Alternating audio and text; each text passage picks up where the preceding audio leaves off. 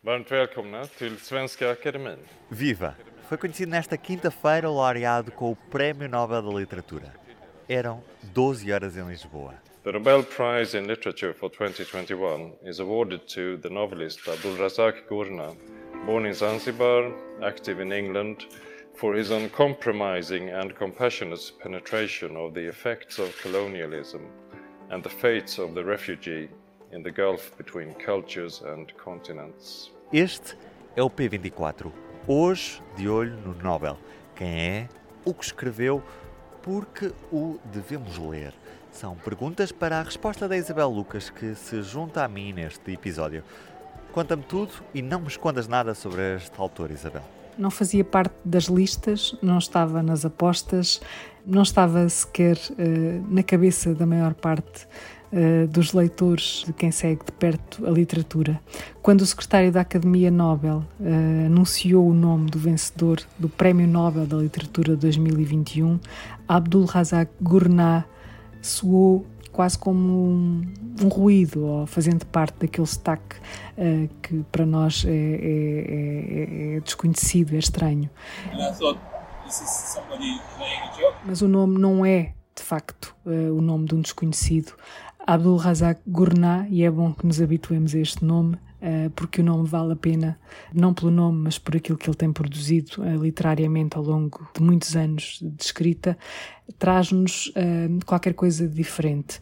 Ele é um escritor uh, que vem de uma herança que congrega uh, muitas culturas, muitas, muitas contaminações, muita literatura que não é a literatura mais convencional.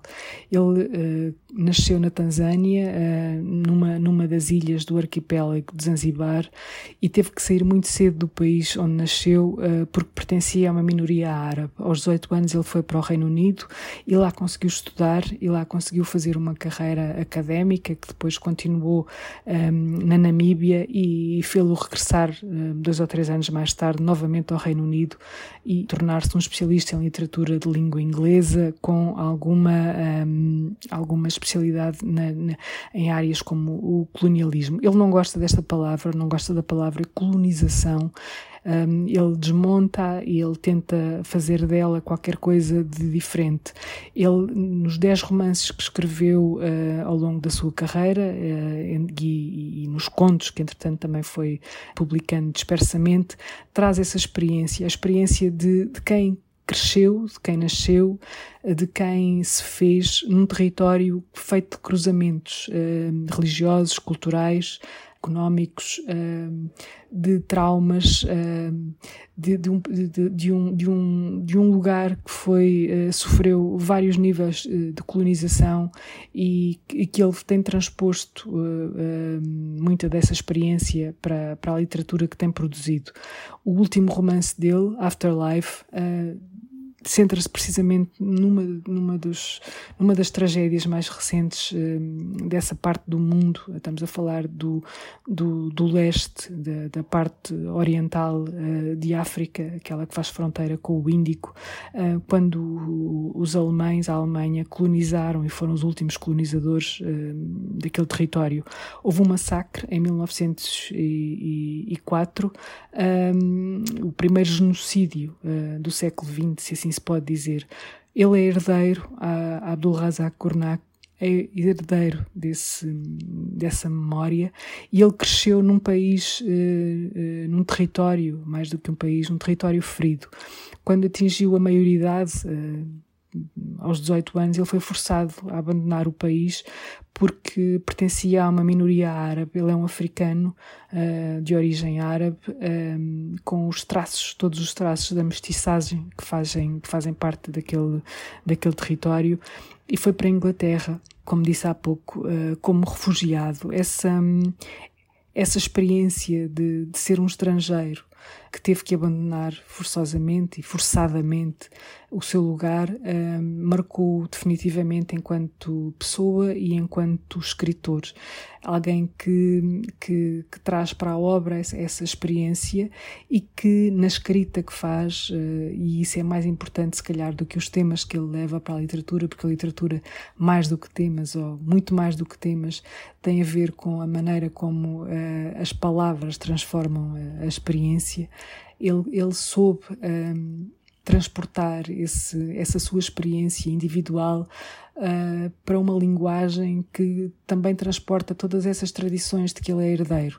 Uh, temos ali uh, uma riqueza de linguagem que aparenta uma simplicidade que não é simples, uh, portanto, há uma elegância de escrita, há um contágio da oralidade, da tradição oral, das histórias que se contam de geração para geração, Há também o, o, outro lado, a maneira como alguém que está fora do seu território uh, olha para ele e consegue ter uma perspectiva diferente daquela que é uh, a perspectiva uh, do, do, do, escritor que nos habituou à narrativa daquele território, o escritor ocidental, o escritor erudito uh, que vem de uma Europa, de uma Europa privilegiada, de um Ocidente privilegiado e que olha para aquele território com o olhar de fora. Ele está de fora, mas olha para aquele território com o olhar da pertença isso, eh, ele transporta isso para uma linguagem que está presente, como eu disse anteriormente, eh, em 10 romances. Eh, em Portugal, nós tivemos um, um desses romances traduzidos. Junto ao Mar. Assim se chamava. E esse romance fez parte da long list do Booker em, em 2001. Antes, ele tinha escrito aquele que é considerado o seu grande livro, a sua grande obra, chamada Paraíso, que fez parte da shortlist do Booker em 1994. Portanto, quando um, a Academia convoca este escritor neste tempo, um, em 2021, está a trazer essa, hum, toda essa sabedoria e toda essa experiência literária, mas também está a passar uma mensagem. A Academia aproveita normalmente estes momentos para passar mensagens políticas além de literárias.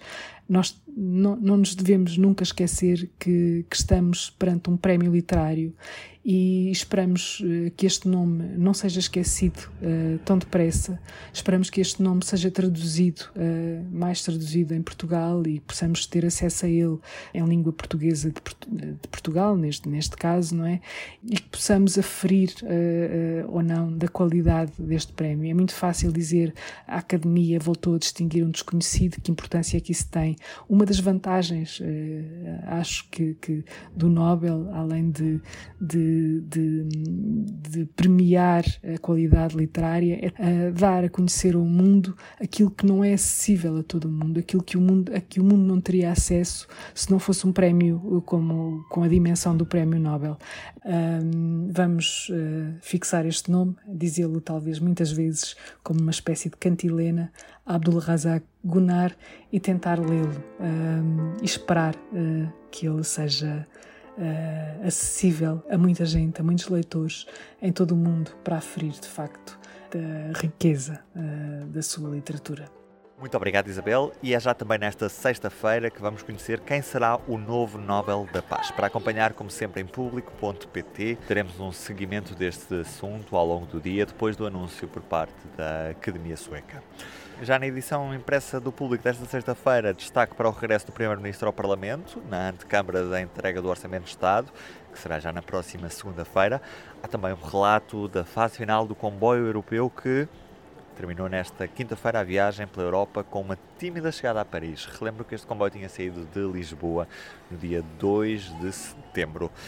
Já agora, eu estou a dar-lhe 10% de desconto numa assinatura do público. Para ter esses 10% de desconto, basta ir a público.pt assinaturas e introduzir o código POD10. Os 10% ficam por minha conta. Eu sou o Ruben Martins e do P24 é tudo por hoje.